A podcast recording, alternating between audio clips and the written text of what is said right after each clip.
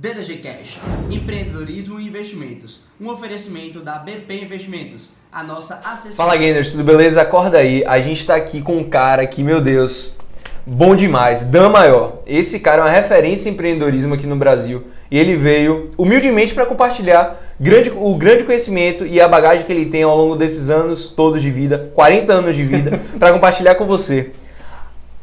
A gente estava conversando agora e Dan quando a gente estava perguntando com que ele trabalha, ele falou que ele é design de experiência e aprendizagem. E, velho, me fale mais sobre isso aí. O que, que é isso, Dan? Velho, primeiro prazerzaço. Obrigado pelo convite. Espero que eu consiga mesmo compartilhar um pouco. Se você quer entender minha mente, eu também quero ah, entender minha mente, é pô. Mas design de experiência de aprendizagem é um modismo para professor. Hum, então eu sou professor, pô. Mas é, eu entendo, inclusive, isso como uma, uma visão empreendedora do papel de professor mesmo. Porque, assim, o designer entende, seja em que área for, ele entende um problema, entende quem passa por esse problema, vislumbra soluções, testa, prototipa, executa e continua aprendendo. Uhum. O design de qualquer coisa é isso. Experiência de aprendizagem é a mesma coisa. Então, é, e foi inclusive um amigo que trouxe isso. Dança já faz isso há 15 anos. Quando você era professor, você já fazia isso. Ao entender quem eram meus alunos e pensar uma aula ou um semestre baseado naquilo, nas, nas necessidades que eles tinham, desenvolver uma aula naquela base. Então, o design de experiência de aprendizagem é criar experiências, momentos de aprendizagem focados em quem está ali para aprender de fato, quais são as necessidades daquelas pessoas. É, você vê que é um cara diferenciado, né? é um cara que ele tem esse termo rebuscado, mas que real faz todo o sentido. Mas vem cá, Dan, como é que o empreendedorismo ele surgiu em sua vida? Com certeza veio. É, remonte lá, lá do, é, lá do Dan pequeno. Foi, eu fiz uma regressão e quando eu tinha. Eu fui Napoleão uhum. em outra vida. Né?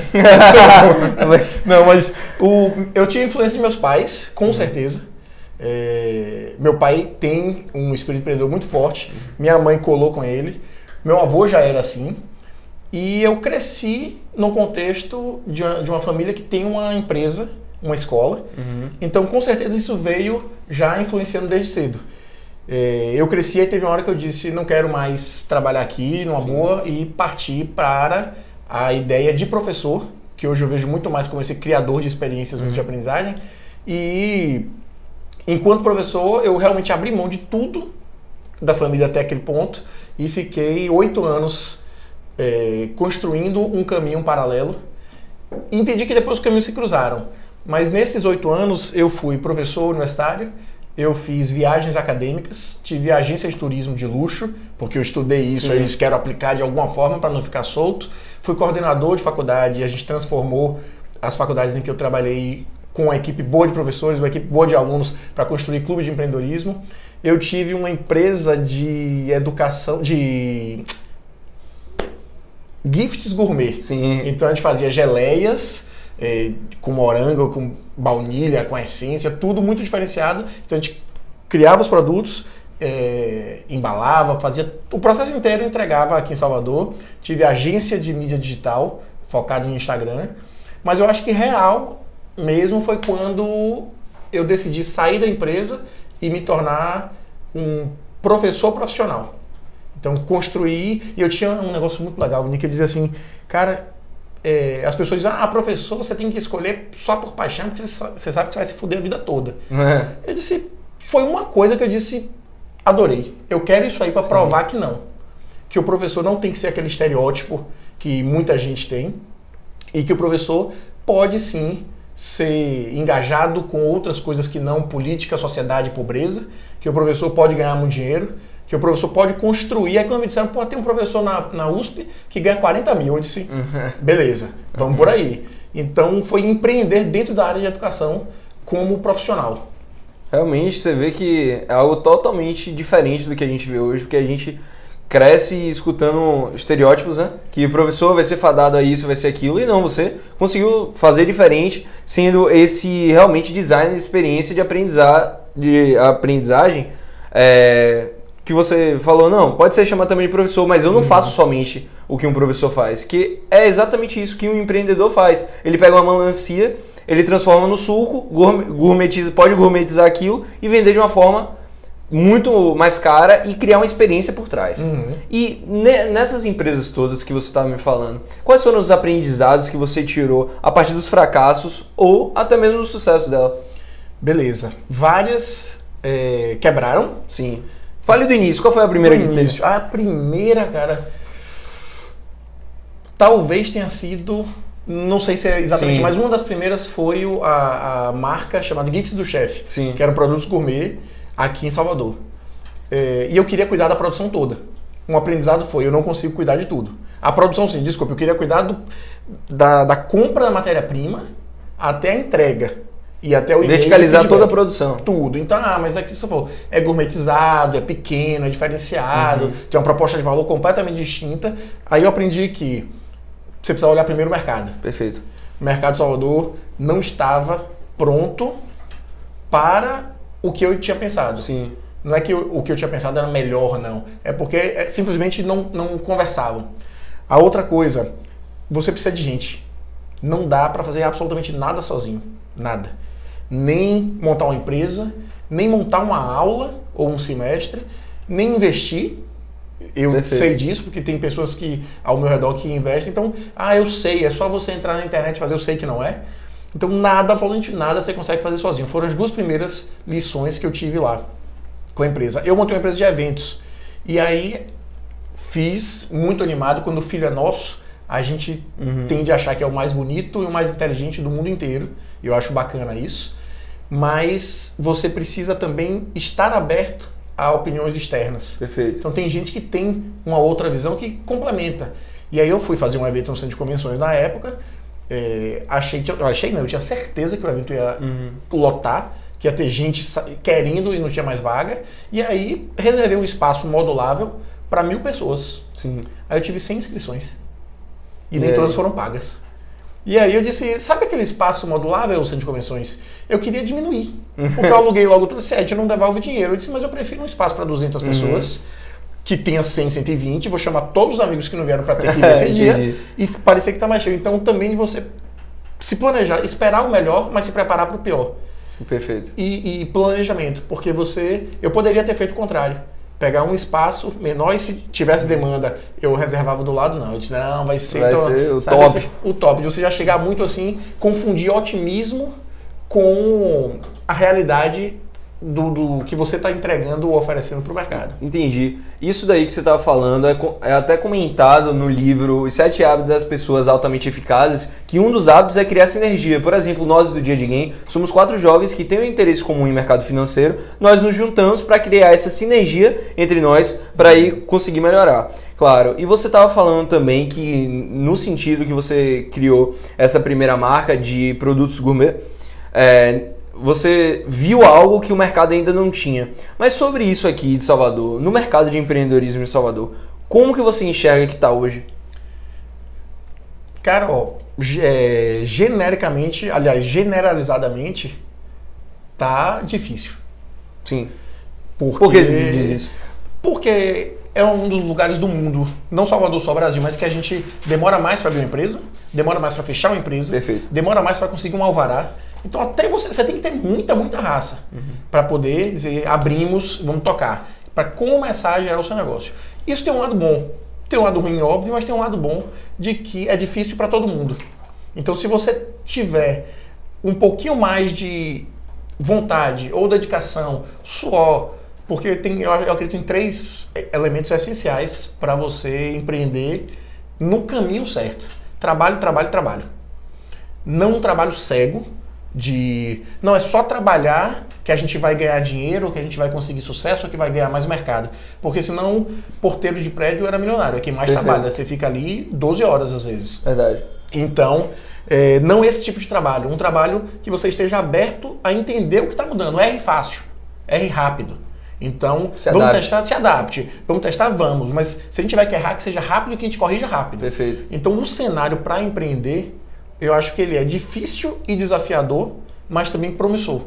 Isso aí também está no livro Os Axiomas de Zurique, é um dos axiomas isso daí. É tipo, se você vê que o barco ele tá naufragando, naufragando fuja dele, velho. corra dele, entendeu? Você vê e tem que se adaptar. É aquela história do camaleão. O camaleão ele se adapta Uhum. de acordo com o meio que ele tá. E vem cá, Dan, no meio desse mundo do empreendedorismo, que aqui no Brasil é muito difícil pelo lado burocrático, como é que você faz para se diferenciar?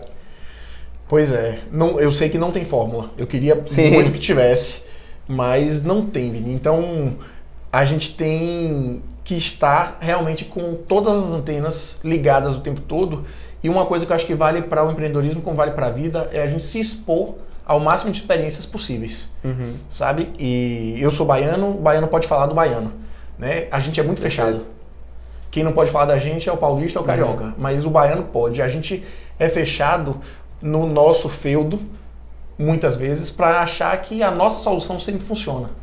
Então é saber ouvir outra opinião, outra percepção, é abrir o- os olhos para o mundo. Cara, a internet está aí, pesquisa em inglês, não pesquisa em português, não.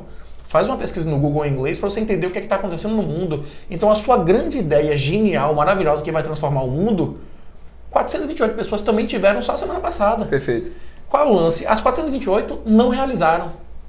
Então, não, não significa ter a melhor ideia. Eu acho que vai muito por aí. Não é ter a melhor ideia, a ideia transformadora do mundo. É qual é uma boa ideia que eu posso testar e seguir. Perfeito. E aí é aquilo, suor, sangue, raça, para fazer isso acontecer, para fazer isso gerar. E aprendendo ao longo do processo. Mas é botar para fazer. Sabe? Porque empreender tem várias definições. Eu gosto de duas. Uma que é a arte de se lenhar todo dia, mas ainda assim levantar e, e fazer. E a outra é fazer, ponto. Então assim, bota pra rodar, bota pra fazer, vai aprendendo, vai girando, conversa com pessoas, faz diferente, porque se você fazer a mesma coisa do mesmo jeito e querer que dê outro resultado é meio doido, né? Então, o que que pode acontecer? A outra coisa é dizer, ah não, mas aqui nada funciona. Como nada funciona, cara? Claro que funciona. Isso do jogo rápido, só uma, uma historinha do é, piadinha entre o baiano e o paulista carioca, né? Quando um, dizem, aí eu chegaram pro, pro paulista e falo assim, cara, eu tenho uma proposta de negócio pra você. E aí ele responde, pô, bacana, o que, é que a gente vai ganhar com isso? Aí chega pro carioca e fala, carioca, eu tenho uma proposta de negócio pra você. Aí ele diz, pô, o que é que eu vou ganhar com isso? Perfeito. Né? E aí dizem que você chega pro baiano e fala assim, baiano, eu tenho uma proposta de negócio pra você. Hum, aí tem coisa, o que é que É. você tá ganhando com isso pra você vir me É. convidar? Sabe? É desconfiado. É desconfiado. Acho que a gente tem que abrir pra dizer, cara, você tem uma ideia genial, eu, eu troco ideias geniais de outras pessoas, ou pessoas que acham que alguma ideia minha é boa, abertamente. Porque assim, designer de experiência de, ou de aprendizagem, qualquer pessoa pode ser.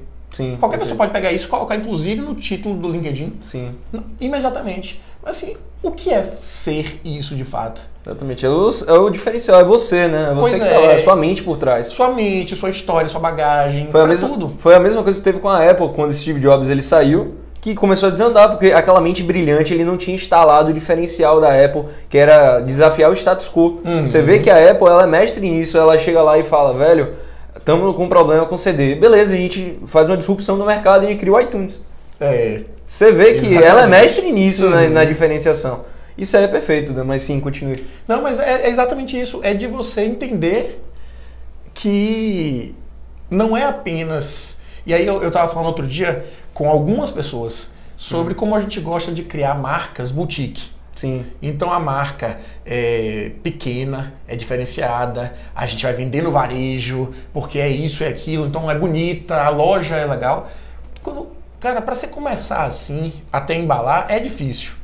E eu assisti uma rápida passagem de uma entrevista que o cara disse assim, de uma grande marca de varejo brasileira, que ele disse assim: comece no atacado Sim. invista no atacado, ganhe escala, vá fortalecendo sua marca e aí vá para o varejo. Claro que isso não é fórmula, mas a ideia de que a gente precisa começar, às vezes, tá tudo lindo, tá tudo maravilhoso. Não, às vezes a gente vai ter que começar trabalhando 18 horas por dia, às vezes o espaço físico que a gente tem não é o melhor. Então isso acontece com todo mundo. E aí a gente precisa de persistência. Perfeito. Pra dizer assim, cara, caí, levantei, vamos tocar, vamos seguir, vamos melhorar. Porque é fácil, muito fácil desistir, ainda mais na era digital. Sim. E que negócios que não são negócios digitais são fáceis para qualquer pessoa montar. Verdade, nascem, mas também morrem muito rápido. Muito rápido. Você vê que um tempo é, de vida de uma empresa no século passado durava mais ou menos 80 anos. A média agora com essa, esse lance de startup, crescimento exponencial, é de 5 anos a Uhum. média de vida de uma empresa. Então você tem que estar se adaptando. Mais um ponto. Outra coisa também, como o Dan havia dito, feito é melhor que perfeito. Pessoas têm ideias geniais todos os dias. Isso. A única diferença entre o que tem sucesso e o que não é aquele que executa e é antifrágil, Uhum. que é o que a gente comenta muito no mundo dos investimentos, que a antifragilidade se dá para tudo aquilo, qualquer objeto, coisa, pessoa, dinheiro, qualquer coisa que consiga se beneficiar diante do caos. Sim. E é exatamente isso que a gente vive no mundo do empreendedorismo brasileiro. A gente vive um caos. É um caos burocrático. Se você quiser abrir uma empresa, demora não sei quantos meses, anos, para você literalmente abrir um negócio. Enquanto que outros países têm toda a facilidade fiscal. E sim, Dan, venha cá. Dentre esses setores, vários que você já empreendeu, qual foi assim o que você viu que tem um potencial de destaque muito grande? Todos. Todos. Todos. Basta você saber fazer? pensar. Basta mais do que saber, eu acho, basta você querer fazer.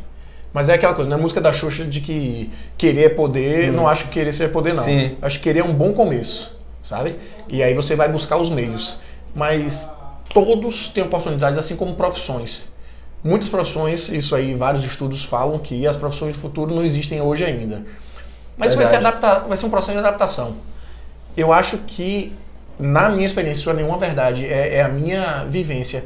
O que você decidir fazer, se você tiver um mínimo de. Deixa eu entender se existe mercado para isso, é a primeira coisa, porque até a Apple faz isso, pô. Verdade. E eu vou me dedicar, vou. Aí vo- você segue. Você consegue, ao longo do processo, entender quem é seu cliente de verdade, o que é que ele realmente quer, que não é necessariamente o que ele diz, muitas vezes está oculto, para você desenvolver solução. E aí tem duas coisas: a Apple e a questão do problema. A Apple, é, a solução do problema primeiro. A Apple é mais divertida. Uhum. A Apple, o- a solução de problemas, a pior coisa que pode acontecer, isso foi Marcelo Nakagawa, um professor do INSPER, num curso que eu fiz lá, ele disse assim, a pior coisa que você pode fazer é desenvolver, é gastar tempo, energia, grana, desenvolvendo uma solução para um não problema. Verdade. E muita gente faz isso, acha, não, existe esse problema e não foi existe mesmo. Sabe? Então esse é, uma, esse é um ponto. E a outra é saber se o mercado está pronto, que foi o que eu cometi algumas vezes como erro. A Apple... Conte aí, conte aí um erro. Não, o lance do, por exemplo, do o tamanho do auditório foi uma que eu não estudei mercado. perfeito. E a do, dos próprios produtos gourmet. Então, você tem ideia, a gente E a história do champanhe? A de champanhe deu certo, pô, lá, que eu, que eu montei fora. Sim. Mas aqui, não. Porque eu disse, não, vou trazer o clube de champanhe que a gente criou na Europa. Explique, explique aí pra, para os gamers. O que, que é isso, não? Clube de champanhe, deixa eu só falar da época, foi o seguinte. Vá, volte. Entre iPhone e iPad, Sim, a gente tem claramente que o iPhone chegou primeiro. Perfeito. Só que o iPad foi inventado antes. Mas a Apple disse: peraí, vamos testar. O, o mundo não estava pronto para um iPad. Porque o iPad é uma parada grande, que você tinha o touch, que não era de tanta qualidade quando foi lançado, quando foi Sim, criado, sim. e que as pessoas olhavam e diziam assim: para que, que isso serve? Porque não servia para muita coisa. Uhum. Aí o que é que a Apple fez? Transformou o iPad em um telefone com touch, que também não era muito bom, mas melhorou muito, obviamente Sim, claro. mas que falava. Então a gente sabia para que usar um telefone. Pô, que legal que ele também é touch, que ele tem um aplicativo assim, tem uma coisa para desenhar, ótimo. Depois que a gente se acostumou com isso, o mercado estava pronto para um iPad que é um, um iPhone grande com muito mais recursos que não fala. Sim. Então isso é importante também de saber o que é que o mercado realmente absorve agora. E existe uma linha muito tênue também de saber que é, o que é que o mercado quer, mas o que é que a gente pode criar que o mercado não sabe que Sim. quer ainda.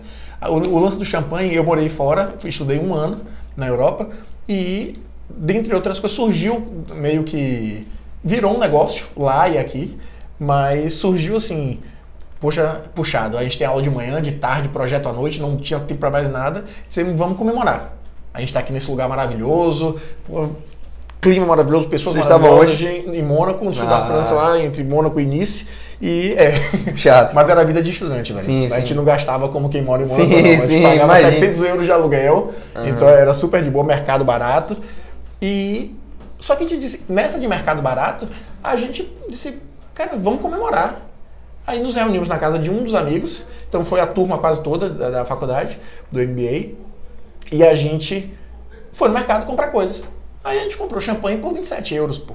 Uhum. Champanhe real e dos conhecidos, porque tinha champanhe de 14, Sim. de 12. Aí reunimos, bebemos, comemos. Aí quando chegou no dia seguinte, pessoas de outras salas comentaram: Poxa, Dan, tudo bem? Então, pessoas que eu não conhecia, né? Quando é que vai ter o próximo clube de champanhe? E eu disse: O próximo quê? Aí passou, Ah. aí outra pessoa vinha no pátio, no- nos corredores da faculdade: Quando é que vai ter o próximo clube de champanhe? Aí eu comecei a entender que eles estavam falando da noite Sim, anterior. entendi. Eu disse, ah, não, pô, mês que vem. Vai ser um por mês. Aham. E eu larguei. E a pessoa, ah, tá, e no próximo o pessoal disse, que dia é? E a gente começou a agendar com Aham. champanhe, então não tinha fins lucrativos, mas tinha fins de marketing. Então, a gente bancava, ó, custa 30 euros por pessoa. Vai ter comida e bebida e música sempre na casa de alguém.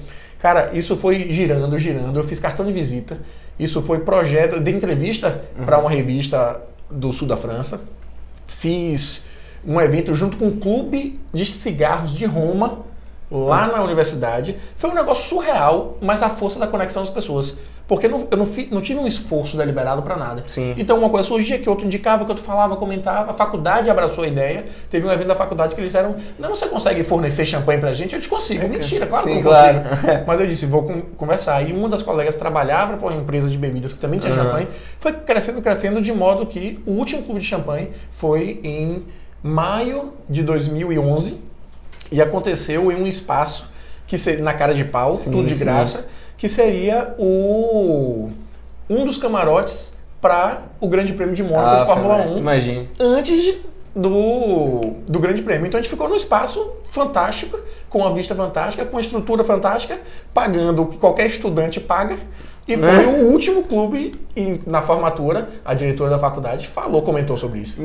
Você pega um limão, transforma numa limonada, bota umas folhinhas ao redor, serve com a folha de ouro e vende. Mas isso daí é um exemplo perfeito de empreendedorismo, porque ele pegou um nicho que ainda não estava sendo muito explorado no mercado e acabou explorando ele, que isso daí é até muito interessante. Mas sim, Dan, venha cá. Aqui no Brasil, qual é o nicho assim que você acha que ainda não está muito explorado para se empreender? Que você fala, velho, tem potencial, mas a galera não está explorando ainda. tudo ligado ao digital, eu acho que tem muito campo, muito. É, aí, de novo, precisa fazer diferente, sabe? Tem que fazer o que as pessoas não estão fazendo. Ah, curso online. É, eu acho que é. Mas os cursos online, a sua grande maioria, são iguais, são parecidos. Então, significa você ir lá, assinar uma plataforma, colocar o seu vídeo. Não, é a mesma coisa de youtuber, pô. Youtuber é fácil, qualquer pessoa faz isso. Com 5 anos de idade, bota o celular, filma. Mas assim, como é que a gente vai fazer um canal diferente? Eu acho que é, tudo que é digital é um grande nicho. Eu, falando especificamente do meu, educação é um nicho gigantesco. Gigantesco ao ponto de algumas empresas de São Paulo. A gente faz parcerias e do pessoal chegar aqui e dizer assim, Dan, vamos fazer um, um workshop, uma palestra, um curso aqui, uma consultoria. Com consultoria já aconteceu isso. Vamos. A gente chegar em algumas empresas aqui e ter que diminuir o portfólio consideravelmente, porque as empresas daqui não estão Sim. prontas para receber aquele portfólio de produtos e serviços. Então tem muito campo para educação corporativa, educação, ensino médio, educação básica, todo tipo de educação para a gente promover movimentos educacionais aqui, com tudo, para ganhar um dinheiro, com certeza, plataformas educacionais que são mesmices repetidas, eu acho que é um campo muito bom. Qualidade de serviço, porque a gente é uma cidade muito fundamentada na prestação de serviços. Eu acho que tem. E também isso é mais simples, né? porque a indústria é mais complicada. Mas já que somos muito uma cidade de serviços, investir em inovação em serviços. E, e a gente carece, e ao mesmo tempo que carece, porque é tipo atendimento em restaurante. Quase todo mundo reclama, ah, atendimento em Salvador é péssimo. É. Entendeu? Você acha, eu Sim. acho, nós achamos, todo mundo acha. Entendi. Se é péssimo, tem, tem coisa aí. Vamos investir numa empresa de capacitação continuada para profissionais que atuam em restaurantes. Aí já surgiu uma coisa, tá é. Uma forma de você criar uma diferenciação nesse mercado. Porque realmente aqui, é, eu acho que é uma comunhão entre todas as pessoas que são daqui, realmente é muito ruim. Uhum. E a galera não se atenta a isso e poderia ser um, um algo a ser muito bem explorado. E só para ser justo em relação a isso, eu como muito fora de casa.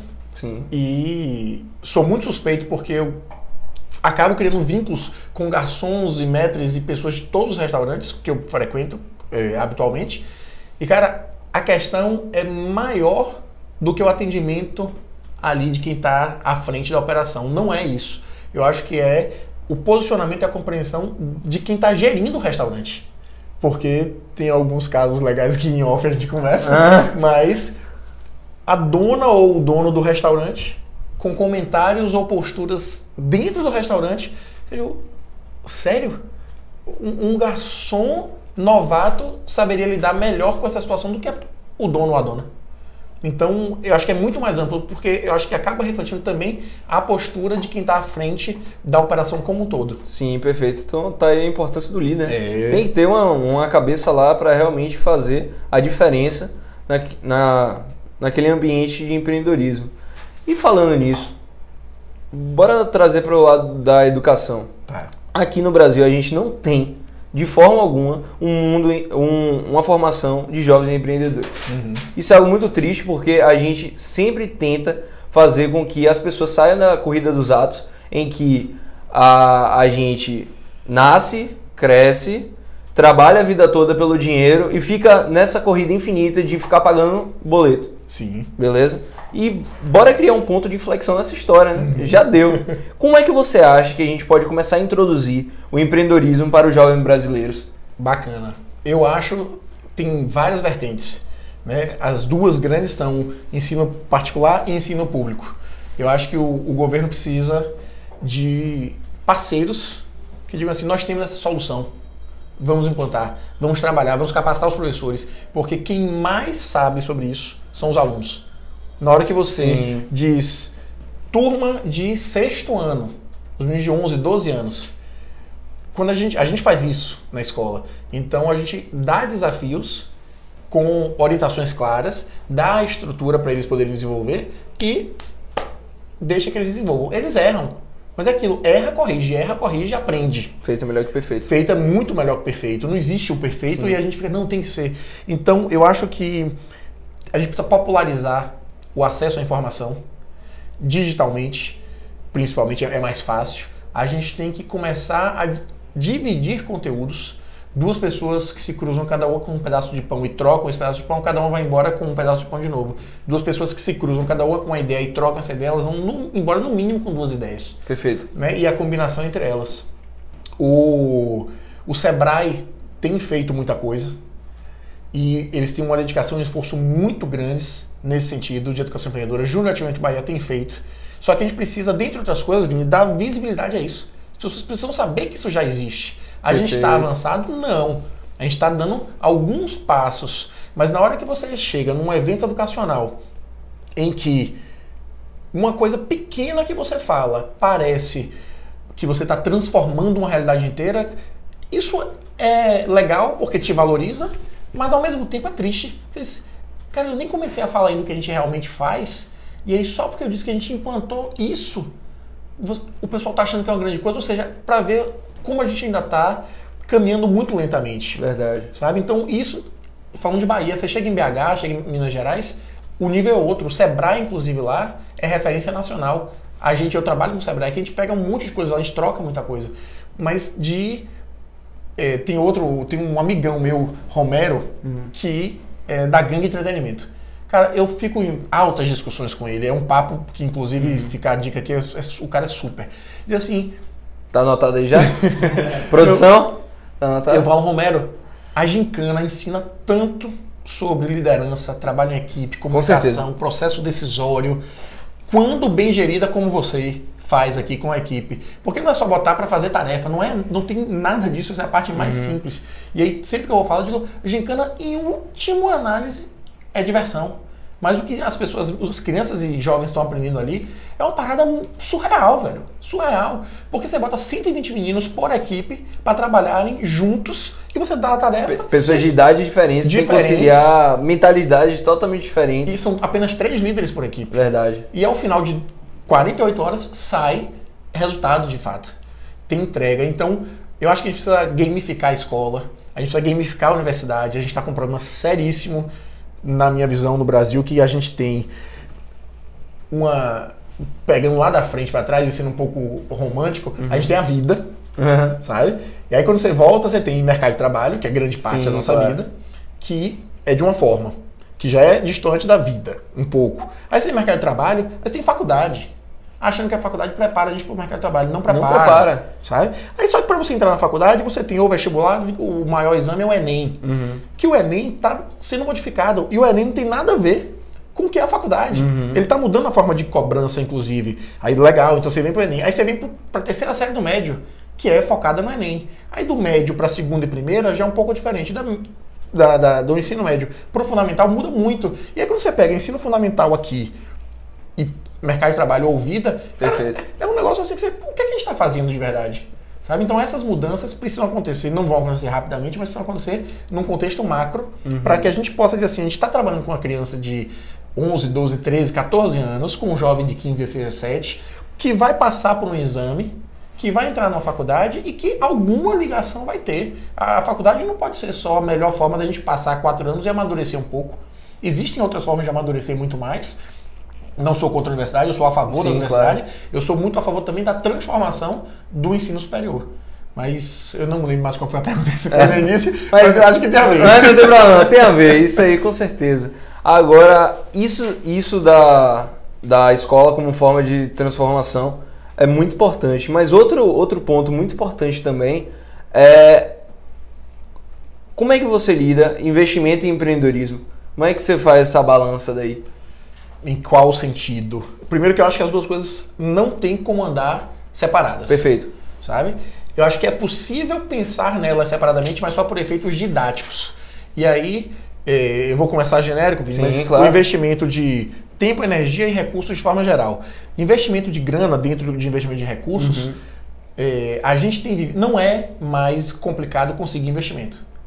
Nem Com no certeza. Brasil. Porque a taxa de juros baixando, gainers, fiquem ligados, É, ó. tá. Tá, ficando mais fácil para empreender agora. E tá acessível. O dinheiro tá aí, só que tá aí para quem sabe fazer, para quem tem uma boa ideia.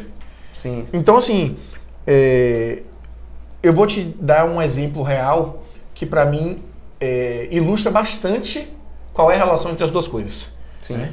O, nesse mesmo curso do INSPER, teve um colega chamado Eduardo lá, da Universidade Federal de São Carlos. Sim. E o projeto final do nosso curso, foi um curso de curta duração, era fazer um pitch da nossa ideia de negócio. O que é um pitch para os Um gainers? pitch é uma apresentação rápida, objetiva, que normalmente é feita para investidores.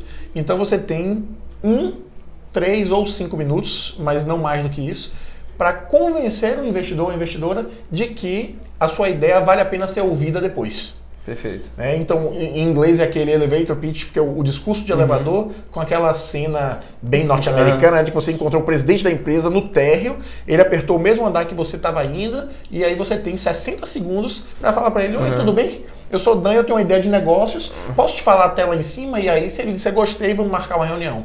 Então, existe muito essa cultura norte-americana, existe isso no Brasil, e esse projeto que a gente apresentou no INSPER, eh, Eduardo foi falar sobre uma, uma máquina de reciclar papel. Sim. né? Isso já tem alguns anos.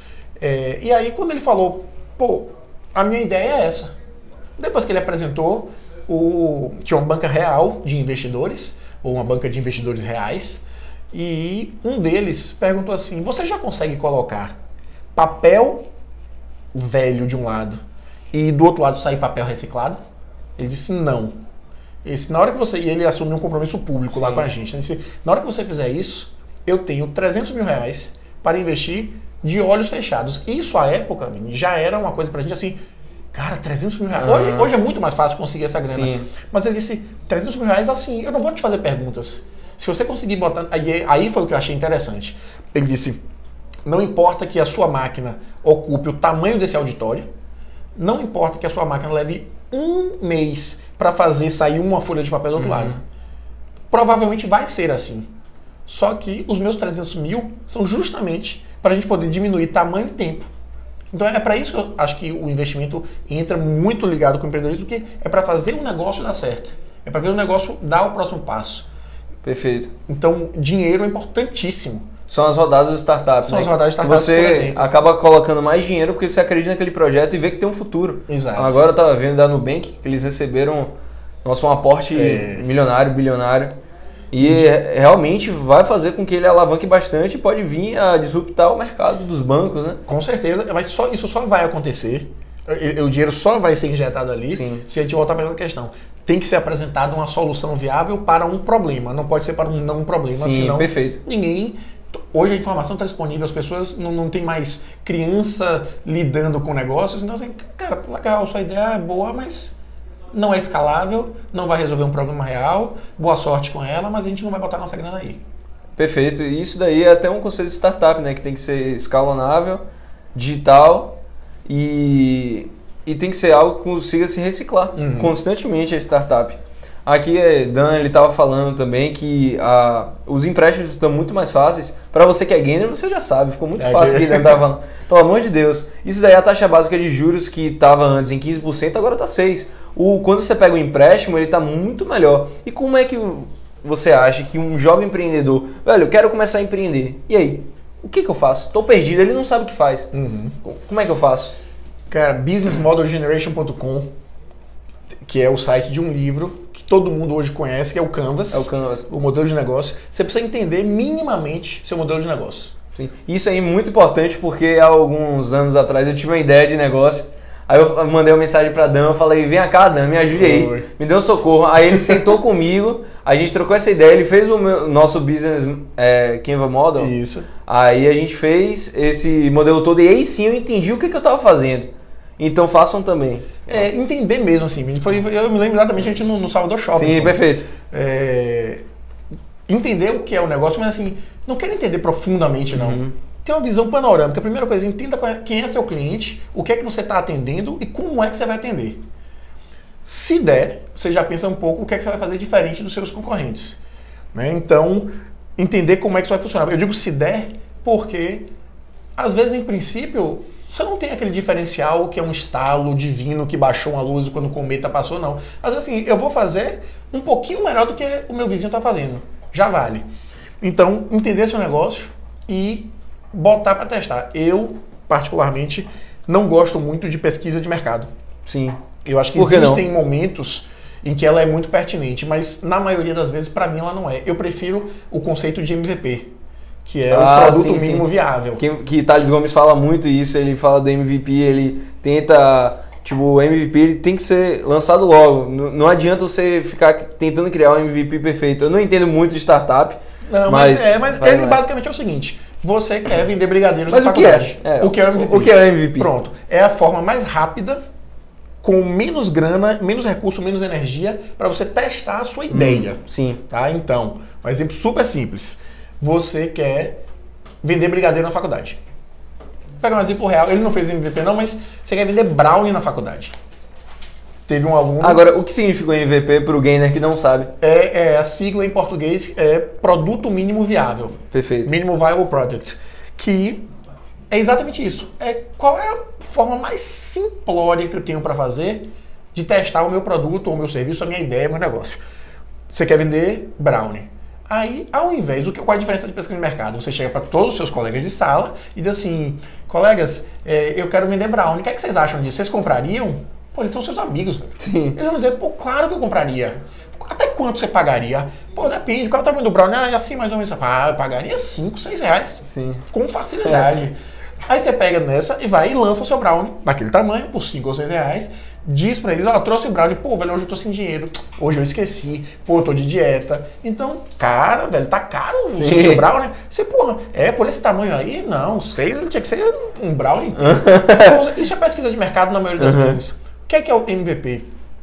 Produza, invista um pouquinho do seu tempo e da grana para produzir o brownie real. Ah, ele vai ser desse tamanho? Pronto, produza 30 brownies desse tamanho. Perfeito. Dança falou até, coincide tanto, porque eu tava sentando com um amigo meu que eu encontrei no meio do nada no shopping, não via ele há três anos. E ele começou o California Brownie. Aham. Ele tá, ele é sócio do California Brownie e ele foi me falando. O passo a passo ele começou exatamente assim. Ele fez uma leve pesquisa de mercado para ver o que a galera queria entender, mas ele foi metendo a cara e construindo isso. Ele já tá escalando para os Estados Unidos. Pô, não sabia. Ah, é, o California né? Brownie já tem. ou- ou será que eu podia falar? Não sei, mas gay, você sabe de primeira mão agora. Mas já tem chance do California Brownie instalar uma fábrica lá, tá ligado? Então, pô, é muito Qualquer legal. coisa isso. também bota um pi bem longo. Pi! Qualquer coisa. pi. Mas é exatamente isso. A pesquisa que ele Sim, pode ter feito sim. ou não, por exemplo, ele poderia, concordo, pesquisar pô, qual é o sabor, se é que tem sabor Sim, diferente sim. que as pessoas mais querem. Mas aí a questão chave é: faça o brownie, leve para sua faculdade, venda o brownie pelo preço que você pretende vender. E aí você está acompanhando, porque aí você vai entender se seus colegas vão dizer, pô, tá caro, Sim. não, tá pequeno, não tá gostoso. Porque outra coisa é, se você levar amostras, me diga o que, é que você acha. Foi eu que fiz, tô querendo investir. Pô, velho, bacana. Invista mesmo, maravilhoso. O melhor brownie que eu já comi na minha vida. A pessoa pode até sentir isso, não é por, por maldade, não. Pode até realmente achar aquilo. Mas sim, você está disposto a pagar X reais por isso? Estou. Aí você vai e faz e a pessoa não tá. E outra, não confie só Sim, nos amigos. Não pode, é exatamente isso. Não pode ficar criando um negócio achando que papai, mamãe, amiguinhos, melhores amigos, best friends vão manter. Porque Não depois de alguns meses acabou aquele Uhum. business, entendeu? Então, realmente você tem que conseguir fazer um business que seja escalável. Isso. Você tem que fazer isso. A exemplo desse California Brownie, eles tiveram essa sacada sensacional. Eles colocam em Uber e táxi. Pô, sensacional. O cara bota no fundo, o cara do que tá dirigindo ganha uma porcentagem, Uhum. ele ganha também escala, e escala para várias regiões. E ele ainda é, como é, capilariza o Brownie em todas as ruas de Salvador possível. Fecha parcerias. E é importante entender também que isso não precisa ser o, o modelo eterno. Não Sim, vai ser, sim. com certeza Isso é uma forma de adaptação. Quantas marcas de camisa de Salvador, que não são mais só locais, nasceram em porta-malas de carro na faculdade. Perfeito. Eu lembro de algumas que eu tava lá, eu falei, velho, vem cá que eu- sou revendedor da marca tal. Eu, sério? É, aí ele pegava, abria a porta-mala do carro, tá lá cheio de camisa escolha.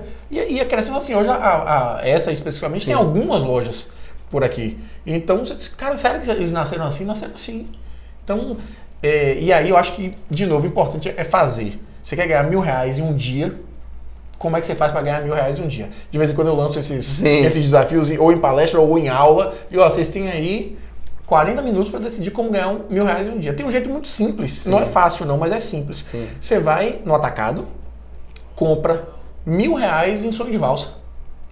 E aí depois você vai pro varejo, então você compra lá onde é bem barato e vai para onde as pessoas pagam caro. Aí você vai pro corredor da Vitória, Sim. você vai para outro lugar e chega lá e diz assim, ó, tô vendendo sonho de valsa a dois reais. Você comprou a um, vende a dois e venda mil em uma tarde. Sim. Pronto, você ganhou mil reais liquidinho ali no seu bolso em uma tarde. O que é que acontece muitas vezes? Ah, eu? Eu vender. Vender? Não, lá, lá, sei lá, vai que passa um amigo meu. Você quer dizer, ok, então busca outra forma, mas tem como fazer isso. Sim. Sabe? Então você consiga a grana antes, a ideia das camisas, pô, que a gente sentou. É. Assim, ah, como é que faz? Faz uma pré-venda. Uma pré-venda para quantas pessoas? Para 20 amigos. Ok, eles podem ser o primeiro Uhum. pontapé. Não vai ser quem vai manter a sua empresa. Sim, claro. Mas você consegue fazer pré-venda para 20 amigos que vão pagar 50 reais, você tem mil reais antes de ter qualquer custo. Aí, por exemplo, esse é um- uma ótima forma de você começar. Você nem tem um produto em mão, você faz uma pré-venda, capta o recurso, investe naquele business e aí sim você já tem um fluxo de caixa, já puxando para o mercado financeiro, para ter o capex, que é aquele capital de giro, né? Você conseguir reinvestir na sua empresa e ela crescer de forma orgânica e exponencial Uhum. também. Outra forma, mas infelizmente já chegando ao fim. Não é possível, mas, passaram 10 minutos só. É, só 10 Depois minutinhos aqui, só 10 minutinhos, mas vem cá, Dan. É, eu que- queria fazer um bate-bola, e esse bate-bola é o seguinte, velho. A primeira coisa que vem à sua cabeça, manda brasa. Eita. Beleza? Vamos nessa. Eu vou falar, eu pergunto e você responde na hora. Com, com uma palavra? ou Uma palavra. Uma palavra. Uma palavra. Tá. Beleza. Então bora lá. Uma pessoa, Meu pai. um livro, É, Tribos, de Seth Godin. uma empresa, Porra, você. Apple. maior defeito, Ansiedade para fazer acontecer. Ansiedade. maior virtude, Ansiedade. Uma pessoa de sucesso. Steve Jobs. E agora, uma mensagem final para os gainers. O gainer geralmente é aquela pessoa de 18 a 24 anos que tá lá meio perdido na vida, tá na faculdade, não sabe o que tá fazendo da vida. Mande um recado para ele. A câmera é sua. velho, cara, Você pode, coisa. saiba que você pode mudar a vida dessa pessoa. É. Mano. Depois eu mando então. Melhor né? É. Primeira coisa é o seguinte: se você tá perdida ou perdido, eu também tô, o mundo também tá. Eu tô com 40 anos e ainda não sei o que eu quero fazer da minha vida. E pelo que eu li, as pessoas mais interessantes também não sabem. E o mundo tá mudando muito e muito rapidamente. Então, não se preocupem, não se preocupem em não saber o que vocês querem. Se preocupem em não fazerem algo em direção a descobrir isso. Ou seja, é normal não saber, é normal mudar, é normal mudar de ideia, de opinião. O nor- Só que não é normal você ficar parado. A gente não nasceu para ficar parado. A gente nasceu para andar, caminhar. Então a gente vai andar, vai cair, vai levantar. Só que, de novo, se exponham ao máximo que vocês puderem de experiências diferentes. De tudo. E aí, Vini, vai para absolutamente tudo de música, porque ah, eu gosto de escutar tal estilo musical. Cara, se um amigo te chamar para ir para um show de um estilo que você não costuma curtir, vá para efeitos de pesquisa que seja, uhum. para você abrir a cabeça para entender que existem pessoas com outros gostos, com outras ideias, com outras informações, com outros hábitos. Se você gosta de ler, se você não gosta de ler, leia um livro. Se você já leu o livro, assista o filme.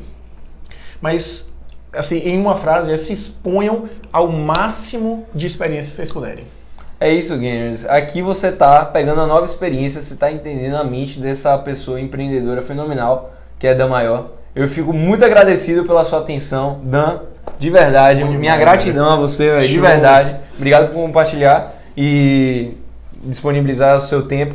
Valeu, espero que vocês tenham gostado e até a próxima. Massa.